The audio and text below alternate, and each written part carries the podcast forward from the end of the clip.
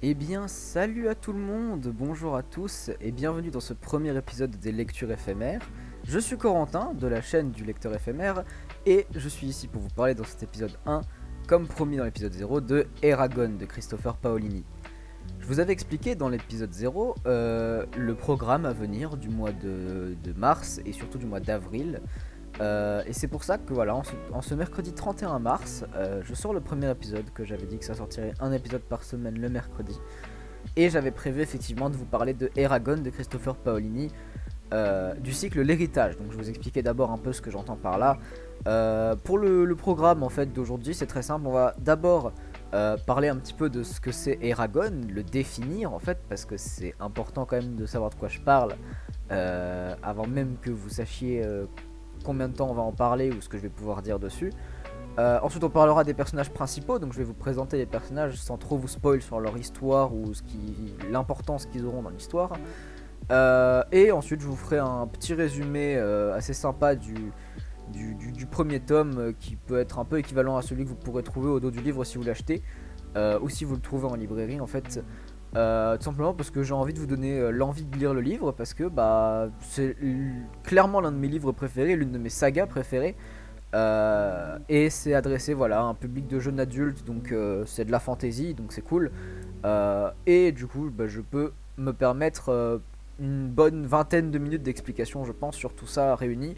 et ça nous fera un bon épisode du coup. Alors, tout d'abord, qu'est-ce que c'est Eragon? Alors, Eragon, c'est le premier tome en fait euh, d'un cycle qui s'appelle l'héritage. Donc un cycle, c'est une histoire racontée en plusieurs livres. Par exemple, euh, Percy Jackson, c'est un cycle. Euh, Magnus Chase, c'est un cycle. Alien, c'est un cycle. donc voilà, c'est une histoire qui a un certain nom et qui est racontée en plusieurs tomes divisés. Donc par exemple, là le thème, enfin le cycle s'appelle l'héritage. Euh, mais il contient une quadrilogie avec d'abord le premier tome, donc Eragon, le deuxième tome qui s'appelle L'aîné, le troisième tome qui s'appelle Brissinger, donc c'est le nom de quelque chose d'important dans le livre, euh, et le quatrième c'est L'héritage, ça porte le même nom que le cycle. Euh, donc c'est paru entre 2003 et 2011 aux États-Unis, hein, et, ça c'est paru alors, entre 2004 et 2012, il y avait toujours une petite année d'écart entre les deux en France. Euh, ça a été édité à Bayard, donc euh, pour ceux qui, sont un peu, euh, un peu calés en édition, c'est une grosse maison d'édition, un hein, Bayard Jeunesse, qui, a fait beaucoup de fantaisie hein, surtout, et qui est adressé, voilà, pareil, jeunesse, donc un public de jeunes adultes, d'adolescents, de un peu plus jeunes enfants, donc voilà, 12-13 ans, voilà, quand on commence à arriver, à arriver dans l'adolescence, c'est du Bayard Jeunesse, et même en dessous, il y a du Bayard. Euh, donc maintenant, voilà, qu'est-ce que je vais vous dire? Bah, je vais vous dire d'abord que euh, Eragon, c'est un personnage du livre. C'est même en fait un personnage éponyme puisque c'est le nom du héros euh, et c'est le nom du premier tome. et pourquoi on va utiliser ce nom-là? C'est parce que ça va être un personnage extrêmement important, parce que ça s'agit du personnage principal déjà, et parce que dans le bouquin, ça va un peu être le héros typique qui va sauver le monde et qui va vraiment remettre l'ordre dans un monde où c'est bien la merde. Donc euh, pour ça il va pas être tout seul parce que c'est un humain lambda. Euh, et d'où est tiré la couverture C'est un dragon. Il va être aidé d'un dragon. Euh, tout simplement parce qu'en fait dans l'histoire, je vous raconterai à la fin dans le résumé, il va se passer quelque chose d'incroyable pour ce garçon. et même si sa vie va dramatiquement changer d'un coup et que ça va lui causer beaucoup de pertes, ça va aussi lui apporter beaucoup de connaissances et d'envie et ça va l'animer euh, de beaucoup de sentiments qui vont lui permettre de sauver le monde en fait. Donc ça c'est à travers les trois, les, les, quatre tomes en fait. Euh, et c'est pour ça que je voulais vous en parler aujourd'hui, c'est parce que c'est une saga qui m'a vraiment fait du bien, parce que euh, elle est extrêmement bien écrite. Et petite point de particularité, c'est que Christopher Paolini, au moment où il commence à rédiger Eragon, donc le premier tome, il a 15 ans. C'est-à-dire le même âge que le personnage principal. Et il est édité dans ses 19 ans. Donc ça, pour l'instant, je m'informe sur Wikipédia parce que euh, je m'informe pas pardon sur Wikipédia parce que ça je le savais de base mais je vais très vite m'informer sur Wikipédia parce qu'il y a beaucoup trop de choses à dire sur ce livre et ça fait beaucoup trop euh, d'informations à retenir pour un premier épisode donc je vous ferai pas 45 euh, minutes d'épisode sur Eragon parce qu'il n'y a pas assez de choses à dire. Par contre sur l'épisode sur Christopher Paolini qui sort la semaine prochaine on aura beaucoup plus de choses à dire parce que même s'il a fait quasiment que Eragon qui est connu euh, ben, il y a beaucoup plus de choses à dire sur autre chose. Donc voilà, donc pour ceux qui n'avaient pas compris, je vous parlerai pas euh, je, vous parlerai de l'histoire dans sa globalité, mais je ne veux pas vous parler de détails, et surtout pas de détails des, trois autres tomes après Eragon. Parce que mon but c'est de vous faire euh, lire ce livre, euh, et donc si je vous spoil trop, ou si je vous donne vraiment des gros spoils qui arrivent genre dans le troisième tome, quatrième tome, ou même le deuxième tome, parce que le premier tome fait quand même 700 pages, vous allez pas vous en sortir. Et vous aurez pas envie de lire le livre parce que je vous aurais déjà tout donné en fait. Euh, voilà, donc maintenant qu'on a un peu introduit ce que c'était Eragon, euh, je vais pouvoir vous parler des personnages principaux. Donc euh, il y en a quand même pas mal, il y en a une petite, une petite dizaine. Hein. donc on a d'abord Eragon, le protagoniste du livre, qui va être un enfant de 15 ans qui est orphelin. Et qui vit dans un village sur la crête, c'est une zone en fait de, du, continent qui s'appelle l'Alagaïsa. et c'est une chaîne de montagnes, et c'est un village voilà, de chasseurs, d'agriculteurs, euh, il faut savoir qu'Eragon, âgé de 15 ans, c'est l'un des chasseurs qui s'aventure le plus loin. Il est un peu insouciant, il est un petit peu euh, comme ça sur ses nuages en fait. Hein. Il, s'aventure un peu dans l'interdit euh, et il transgresse beaucoup de choses au début du livre. Donc il peut vraiment s'apparenter à un enfant et c'est pour ça, c'est parce qu'il a 15 ans, il est jeune. Sa seule compagnie, c'est Roran, son cousin avec qui il vit dans son petit village sur la crête. donc voilà, donc Eragon, c'est quoi? C'est un enfant insouciant de 15 ans qui est orphelin. Euh, et qui a pour seule compagnie réelle son cousin qui s'appelle Roran. Euh, ensuite, on a Rom, c'est le conteur du village de Eragon. Il compte des histoires, il est un peu mystérieux au début du livre, et personne ne le connaît vraiment. Hein. C'est juste un peu une personne un peu âgée, voilà, qui compte des histoires euh, et que Eragon adore écouter parce que ces histoires le passionnent.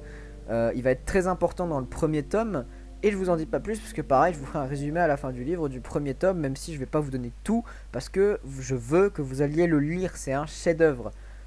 Ensuite, on a Saphira. Saphira, pareil, c'est un personnage dont je vais pas mal vous parler, parce que je peux me permettre, parce qu'il apparaît très, euh, très vite dans le livre, il va y rester très longtemps, donc je peux pas tout dire du tout dessus. Euh, c'est tout simplement le nom du dragon que Eragon va trouver.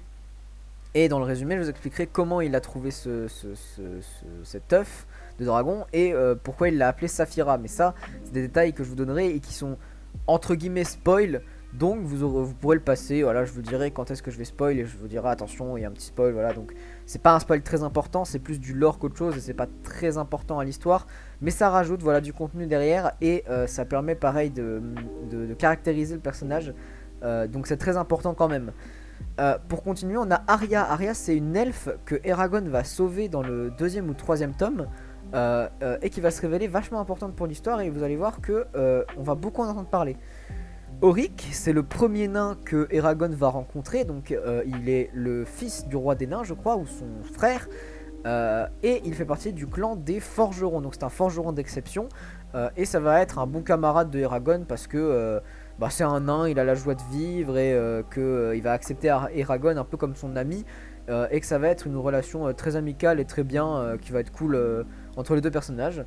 Murtag, ça va être l'un des personnages les plus importants de la saga tout entière, même dans les bouquins après qui s'appellent les légendes de la et euh, qui sont parus il y a très peu de temps et c'est juste des petites, euh, des petites séries de nouvelles. Murtag, c'est euh, un, personnage humain comme Eragon, avec qui il va se lier d'amitié extrêmement fort. ils vont très vite se considérer limite comme des frères et leur relation va être plus ou moins euh, modifié au cours du livre à cause de beaucoup d'événements et vous allez voir que ça va être un personnage extrêmement important et euh, qui va vraiment peser beaucoup sur Eragon et sur tout ce qui entoure euh, le tome 2 jusqu'au tome 4 et même à la fin du tome 4 il est giga important comme personnage. Roran, donc on en a déjà parlé, hein, c'est le cousin de Eragon. il est marié à, enfin fiancé à Katrina qui vit un peu plus bas dans la ville de Caraval. Euh, et qui va bientôt partir justement du village de chasseurs pour aller se marier. Donc euh, Eragon va se retrouver bientôt euh, beaucoup plus seul qu'avant et il va devoir s'occuper du village et de son rôle de chasseur. Et pour terminer, il y a un personnage que je ne vais pas trop évoquer parce qu'il est important mais il arrive très tard dans le livre et avec une autre série de personnages qui sont très importants, c'est Nazuada, c'est la fille des Varden, c'est pareil, je vous dirai c'est quoi les Varden plus tard. Ensuite, en personnages qui sont moins présents dans le livre mais qui ont un tout aussi grand intérêt, on a Galbatorix, c'est le nom du grand antagoniste du livre. Euh, il est coire, lâche, euh, il est vraiment sadique. Et il est complètement fou. C'est-à-dire il est entièrement, il, est extrêmement sadique, il est très violent. et c'est un tyran. On peut pas le qualifier autrement qu'être un tyran. il règne en maître avec une main de fer sur tout à la Gaïja et il essaye vraiment d'imposer sa loi partout. Donc c'est vraiment un personnage tyrannique qui n'est pas appréciable et qui est euh, détestable et qui en plus est lâche et qui utilise des formes de magie euh, ou de, pratiques vraiment euh, bah, qui sont pas recommandées en fait comme étant comme le bien de la série. C'est de la magie noire, des choses qui utilisent vraiment des, magies de douleur, de, de puissance de magie et qui sont vraiment euh, interdites en fait, des magies interdites ou des, des, choses interdites pour euh, transgresser euh, les lois de la magie et du monde pour régner dessus. Donc c'est vraiment un personnage détestable qui est le grand antagoniste du livre du coup et qui va vraiment mener pendant beaucoup beaucoup de temps jusqu'à presque la fin du tome, presque le milieu pardon du tome 4. la série comme des marionnettes en fait. C'est lui qui va décider de beaucoup de choses et qui va amener Eragon pareil à faire beaucoup de choses. Ensuite, un personnage que j'ai envie de vous parler aussi parce qu'ils sont quand même moins présents, mais je les aime beaucoup. Il y a Angela, c'est une herboriste que Eragon va rencontrer plus tard dans le livre et que c'est un personnage que je trouve très cool parce qu'elle va aider Eragon pendant une bonne partie du livre et on va plusieurs fois euh, apprécier sa présence puisqu'en fait c'est quelqu'un de jovial qui se bat avec Boom, c'est un chagarou euh, et qui pareil, c'est deux personnages qui vont être euh, très intéressants et qui vont avoir comme tout autre personnage dans le livre leur utilité et beaucoup d'influence sur euh, l'un des quatre tomes du livre euh, et sur le parcours d'Eragon. En personnage que j'ai envie d'évoquer quand même avec vous, il y a Morzan qui n'est pas vraiment euh, dans le livre, il y est mais très très peu. c'est un parjure, c'est-à-dire que dans l'histoire de Eragon, c'est pas un spoil, c'est du lore. Galbatorix a exterminé les dragonniers et Morzan était un parjure, c'est-à-dire qu'il s'est allié à Galbatorix en l'échange bah, de, survivre en fait. Euh, et a tué beaucoup d'autres dragonniers et euh, c'est comme une sorte de, de, mal, de maudit en fait si vous voulez. C'est-à-dire que c'est quelqu'un qui a trahi les autres et qui s'est fait maudire euh, lui, son dragon et son arme. et en tout dernier personnage qui sont très très très importants à évoquer et qu'il faut absolument que je vous parle, c'est Oromis et Glaèdre, dont je ne vais pas préciser la nature parce que ça pourrait gâcher des quand même gros spoils entre guillemets du livre, mais ça va tout simplement être les maîtres de Eragon et Saphira euh, dans leur quête de devenir plus fort et de pouvoir affronter Galbatorix et de renverser le pouvoir tyrannique qui règne actuellement en Lagaïja. Euh, donc pour les personnages on a fait le tour, hein, donc on est déjà à presque 13 minutes d'épisode, donc ça c'est bien. Euh, je vais vous faire un résumé rapide des bouquins, donc plutôt du tome 1 en fait. Simplement Eragon qui vit, euh, âgé de ses 15 ans, hein, qui vit sur un petit village de la Crète, qui est une des deux grandes principales chaînes de montagnes de Alagaïja, donc c'est le nom du monde dans lequel ça se passe, ou plutôt du continent, euh, qui est entouré par la mer autour, et qui est divisé en des climats plutôt euh, bien répartis. C'est-à-dire que d'un côté on a la crête avec une zone montagneuse euh, un peu euh, type les plaines que vous pouvez voir par exemple dans le massif central ou les plaines du Jura en fait, hein, les plateaux du Jura ou des Alpes. plus bas on a le désert, je ne sais plus comment s'appelle ce, désert. c'est un désert, bah, un désert en fait, hein, qui coupe si je ne dis pas de bêtises, la chaîne de montagne de la crête et celle des nains. Euh, ensuite, on a les terres des elfes, c'est euh, le Widerwarden, je crois ça s'appelle. Euh, et c'est tout simplement une forêt, une forêt massive d'arbres géants dans lesquels les elfes vivent en harmonie avec la nature. et où ils y vivent cachés parce que ils sont plus beaucoup et que Galbatorix cherche à les détruire aussi parce que en plus d'être lâche et tyrannique, il veut aussi exterminer des populations pour vraiment régner en maître parce que les elfes sont plus forts en fait. Les elfes c'est un petit peu... Euh, comment expliquer? Les elfes j'ai toujours trouvé ça un petit peu euh, cassé dans ce livre parce qu'en fait c'est vraiment une race euh, dans ce livre qui va être surpuissante. Ils maîtrisent la magie comme personne, ils sont extrêmement agiles, ils sont très très bons au combat et ils ont en plus des capacités physiques et mentales hors normes. donc vraiment c'est la, crème de la crème des races dans ce, dans, ce bouquin et dans cet univers. donc voilà, mais ils se cachent quand même dans la forêt du Widerwarden, là où ils vivent en fait. Et leur capitale c'est El Esmera, voilà pour ceux qui se posent des questions sur du lore, vous pourrez toujours trouver euh, sur Wikipédia un peu le lore du livre sans trop vous spoil. Faites attention parce qu'il y a beaucoup quand même de, de spoil euh, marqués parce que c'est Wikipédia. Euh, et leur but c'est de vous renseigner, pas de vous faire lire le livre. donc c'est Eragon qui, voilà, qui vit sur son petit village de la Crète, qui est chasseur avec son cousin Roran, qui va bientôt partir pour Caraval, un village en contrebas, pour marier Katrina, qui est sa fiancée. Et le, truc c'est que Eragon, au tout début du livre, quand il va euh, sur la chasser dans la crête, c'est l'un des chasseurs les plus euh, courageux entre guillemets, puisqu'en fait il est insouciant et il part très loin. Euh, et il va notamment partir dans une petite clairière et il va y trouver une pierre bleutée avec des petites veines blanches dessus. c'est la description qui est donnée dans le livre et il va se rendre compte que c'est pas que une pierre et qu'il y a quelque chose à l'intérieur. Euh, sur ça, il va rentrer au village avec le, bah, la pierre, en fait, en, se doutant de rien, en disant qu'il avait fait une découverte et qu'il allait garder ça euh, bah, pour euh, peut-être le vendre ou trouver de quoi. Qu'est-ce qu'il peut faire avec, en fait. Brom, le conteur du village, raconte une histoire et Eragon vient l'écouter. Brom, qui est le conteur du coup, raconte l'histoire des dragonniers qui ont vécu il y a plus de 100 ans et qui étaient des guerriers accompagnés de leurs dragons qui combattaient pour la justice et le bien. Euh, et sur ça, Eragon rentre chez lui et il découvre que la pierre, c'est pas une pierre, c'est un œuf qui contient un dragon. Et sur ça, il se rend compte de euh, à, la fois le, la découverte absolument incroyable qu'il vient de faire, mais également à quel point il s'est mis dans la mouise parce que être un dragonnier sous le règne de Galbatorix, ça veut dire être exécuté lui et son dragon. Et ce n'est pas euh, super bien de se faire exécuter, c'est pas une bonne chose. Donc, euh, sur ça, euh, Brom, qui a parlé des dragonniers, inspire Eragon et Eragon va retourner le voir en dehors de son histoire pour lui demander le nom de tous les dragons qu'il connaîtra. Euh, Brom va lui répondre plusieurs noms de dragons avant de lui donner celui de Saphira. Et c'est comme ça qu'il va nommer son dragon personnel qu'il a trouvé et qu'il a, qui a éclos pour lui, donc il l'a choisi comme dragonnier. Euh, et c'est sur ça que vont commencer les aventures en fait de Eragon et Saphira qui vont euh, comprendre petit à petit que euh, en plus que le règne de Galbatorix soit tyrannique, il faut qu'il cesse. Et ça va être en gros les combattants de la justice à travers tout le livre. Et ils vont faire tomber Galbatorix, ils vont essayer de faire tomber Galbatorix pour que la paix soit instaurée et que de nouveau les dragonniers puissent librement être choisis euh, et reparcourir en fait les cieux euh, pour rendre la justice et être euh, dans une, un, gouvernement juste.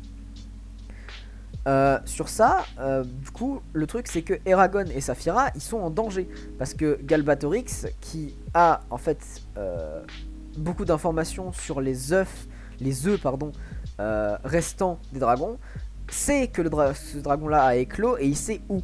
Donc il va envoyer deux Radjak, donc c'est une race euh, de sorte de monstre euh, un peu euh, dissimulé en fait sous des capes, des sortes de capes noires qui vont être très dangereux et que Eragon, avec son expérience de chasseur de 15 ans, ne peut pas affronter.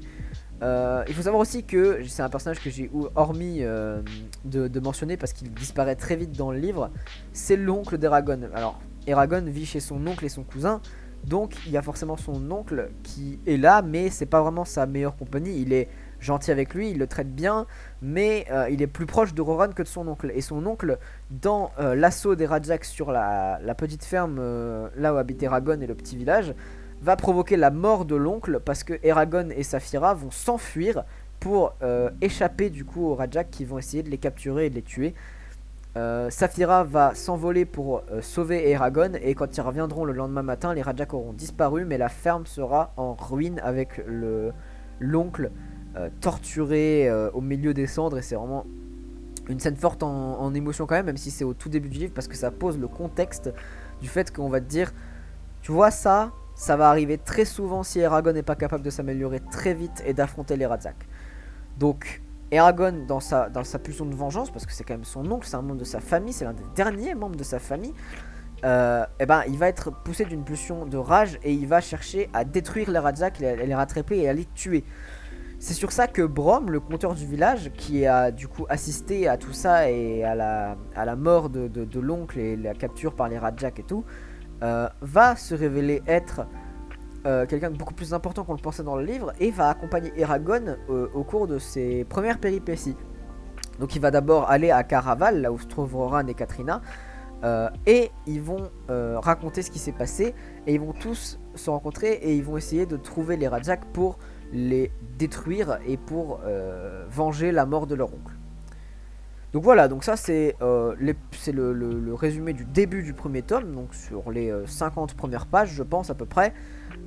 Et ce n'est que le début, je vous rappelle qu'il y a presque 700 pages de livres, rien que sur le tome 1, donc vous avez le temps, vous pouvez clairement vous permettre ce genre de petit spoil parce que c'est rien du tout par rapport à la grosseur de la saga et de tout ce qu'il y a à savoir dessus. J'espère que ce petit euh, résumé vous donnera envie de le lire le livre parce qu'il est vraiment incroyable, c'est un chef-d'œuvre. Euh, et que même si ça reste assez classique, puisque voilà, il y a le méchant, c'est un tyran, il faut euh, le détruire pour la justice et pour le bien, parce que le mal c'est pas bien, ça reste vraiment l'un de mes livres préférés parce qu'il reste simple dans sa complexité. C'est-à-dire qu'il va aborder beaucoup de sujets euh, pas forcément d'actualité, mais des sujets graves dans le bouquin, donc euh, des, morts, euh, de la violence extrême, de la torture, du contrôle psychologique, et voilà, du, Vraiment, beaucoup de choses vont essayer de détruire psychologiquement ou physiquement Eragon et Saphira et tout ce qui les entoure, c'est-à-dire leurs amis, leurs proches, les personnes avec qui ils vont se lier. Et il y a beaucoup de tournants autour de ça, autour du fait que Eragon, qui est un gamin de 15 ans au début du livre, va tout simplement essayer de sauver tout le monde et qu'il va faire vraiment de son mieux et c'est pour ça que c'est bien, c'est parce que Eragon c'est un héros entre guillemets plus ou moins euh, exemplaire en fait, il va vraiment tout faire pour sauver tout le monde et pour euh, vaincre le mal dans sa globalité, c'est-à-dire du début à la fin et de tout ce qui peut se rapprocher du bien ou du mal. Euh, alors à la fin du livre, il a plus 15 ans, hein, il est beaucoup plus âgé que ça, il n'a pas non plus 45, mais il est plus aussi jeune qu'avant, puisqu'entre les livres se passent parfois plusieurs années, euh, ou même pendant les livres, il y a des sauts de plusieurs années euh, qui peuvent être justifiés par le fait que faire 50 bouquins au lieu de 4, c'est pas super simple. Euh, voilà. Donc j'espère que ce petit résumé va vous donner envie de le lire. Et bah, sur ce, moi, je vais vous dire beaucoup d'autres choses pour conclure. On va parler de Christopher Paolini et de ce qui va se passer la semaine prochaine. La semaine prochaine, on va parler de Christopher Paolini, c'est-à-dire de l'auteur de Eragon. Et c'est pour ça que, euh, dans sa globalité, on va parler des quatre tomes, donc du cycle de l'héritage beaucoup plus euh, en, détail. Donc il y aura beaucoup plus de spoil, très sûrement. Euh, et surtout, on va parler des nouveaux tomes qui sont écrits par Christopher Paolini et qui ont commencé il y a quelques années et qui ne sont pas finis pour l'instant. et c'est le nouveau cycle des légendes d'Agalaesia, c'est-à-dire que ça se passe après l'héritage. Donc euh, je vous laisserai voir ce qui s'est passé. Hein. Vous, allez lire les, bouquins et vous saurez ce qui se passe à la fin dans l'héritage. Euh, et donc du coup voilà, c'est les histoires encore une fois de Eragon ou de d'autres personnages qui euh, racontent des petites nouvelles d'une centaine de pages un peu. Il y a trois histoires et c'est 100 pages par histoire, un truc comme ça. donc par rapport aux autres livres c'est tout court, hein. ça fait 450 pages maximum. et c'est quand même intéressant de vous en parler. Et euh, vu que Christopher Paolini a écrit l'un des plus beaux livres de fantasy que j'ai pu lire jusqu'à maintenant, l'une des plus belles sagas avec l'héritage, euh, bah, je me trouvais, je trouvais ça intéressant de vous parler de, ce personnage et de, euh, de ce qu'il a pu écrire d'autre ou ce qu'il a pu faire d'autre. Donc voilà, donc l'épisode prochain, pour ceux que ça intéresse, ce sera beaucoup plus biographique que sur une œuvre en particulier. On parlera de Christopher Paolini, de ses œuvres, mais pas que de, une œuvre en particulier. Donc ce sera beaucoup plus général et donc beaucoup plus long.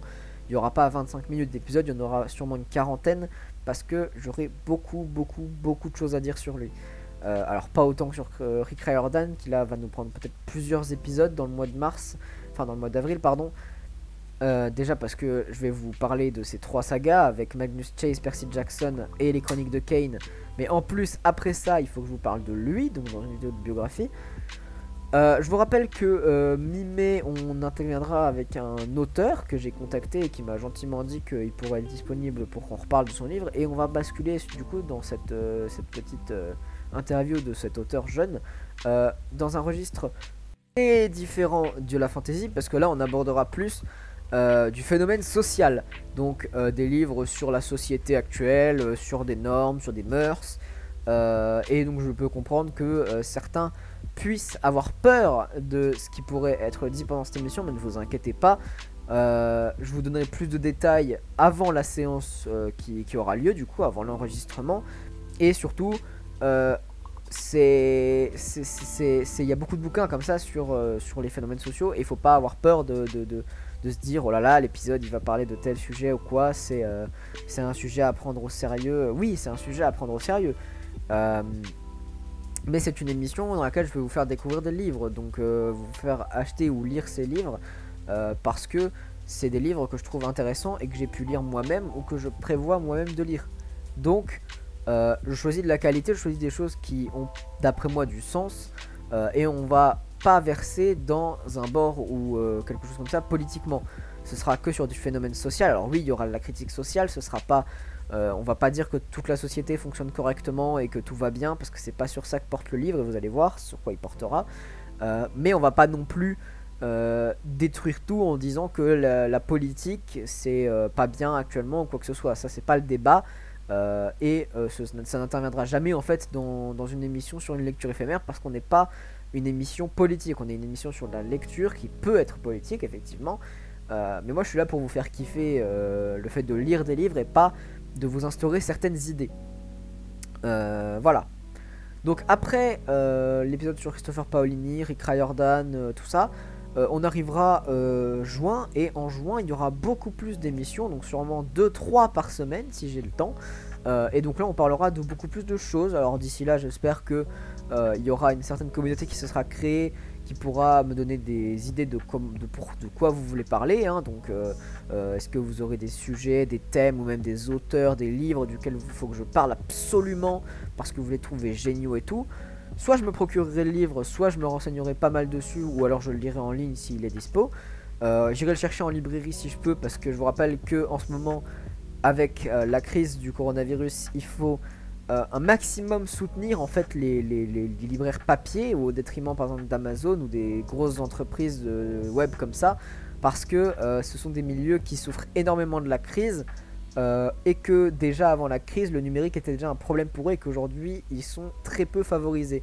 Donc, si je vous donne vraiment envie de lire un livre que je vous donne euh, dans cette émission et qu'il vous plaît, ne l'achetez pas sur Amazon. Faites l'effort de vous déplacer euh, hors couvre-feu, du coup, hein, sur des sites de, vente en ligne de, de librairies indépendantes donc qui sont euh, probablement euh, à côté de chez vous, donc euh, genre par exemple Nancy, Lille, Nice, Bordeaux, voilà, donc toutes les grandes villes, les métropoles en fait, dans lesquelles, ou même, même près de chez vous, hein, dans les petits villages où vous habitez, il y a peut-être des librairies, mais n'achetez pas sur Amazon directement parce que c'est des hum, grosses entreprises qui font du profit par rapport à, à d'autres qui ont besoin d'aide en ce moment dans la crise. Donc je trouvais ça important de vous faire passer ce message.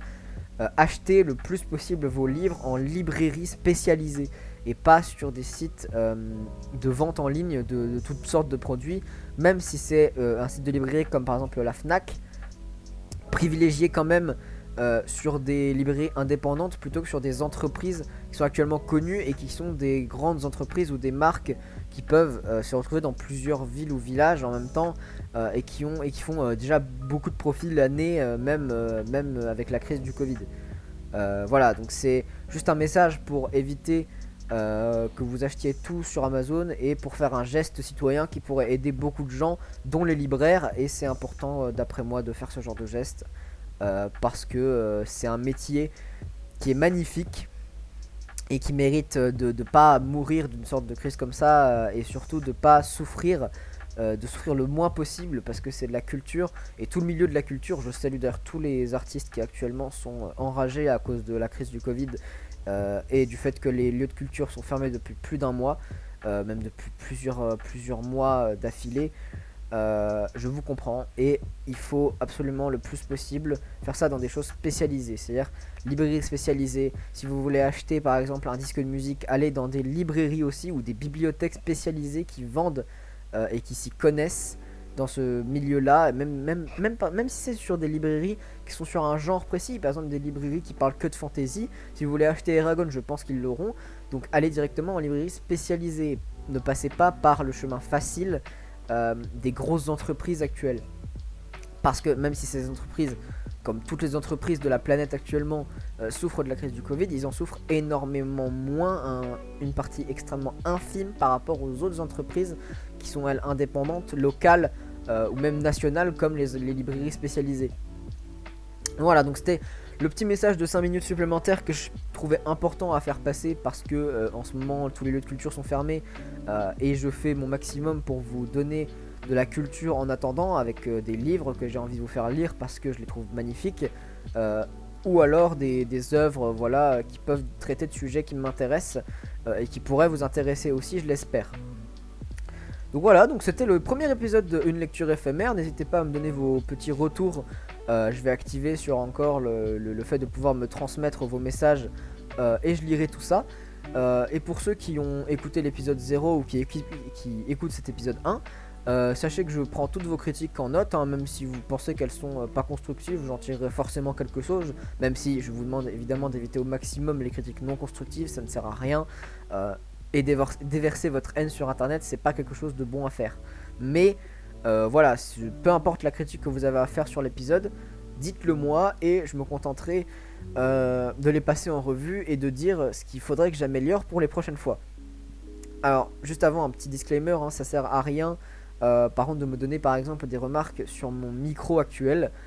parce que ce sont des choses que je peux pas régler directement et que je suis obligé de vous faire supporter. Malheureusement, je suis désolé, ça devrait s'améliorer euh, bah, dans les, le, temps que l'émission passe, en fait. Hein, euh, D'ici quelques épisodes, quelques mois, on aura peut-être un son bien meilleur ou peut-être que ce sera beaucoup plus développé comme épisode parce que j'aurai beaucoup plus de choses à dire et je saurai beaucoup plus quoi faire.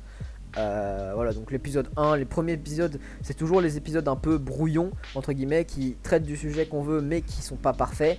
Euh, et ensuite on instaure le petit rythme qui va faire que euh, il y aura euh, le petit schéma habituel qui instaurera une petite routine dans les, dans les épisodes et qui permettront d'être beaucoup plus efficace, de parler de beaucoup plus de choses et de prendre beaucoup plus de temps sur ces choses. voilà, donc c'était le premier épisode d'une lecture éphémère. N'hésitez pas à vous abonner à ce podcast si vous souhaitez soutenir bah, l'actualité, si vous souhaitez savoir quand les prochains épisodes sortent en fait. Euh, sachez que j'active pas les fonds créateurs parce que je, le peux, euh, mais ça me sert absolument à rien et que je fais ça pour, euh, pour vous faire kiffer, pour vous donner envie de lire. et que de toute façon, bon, qu'il y ait des notions d'argent ou pas, ça ne m'intéresse pas.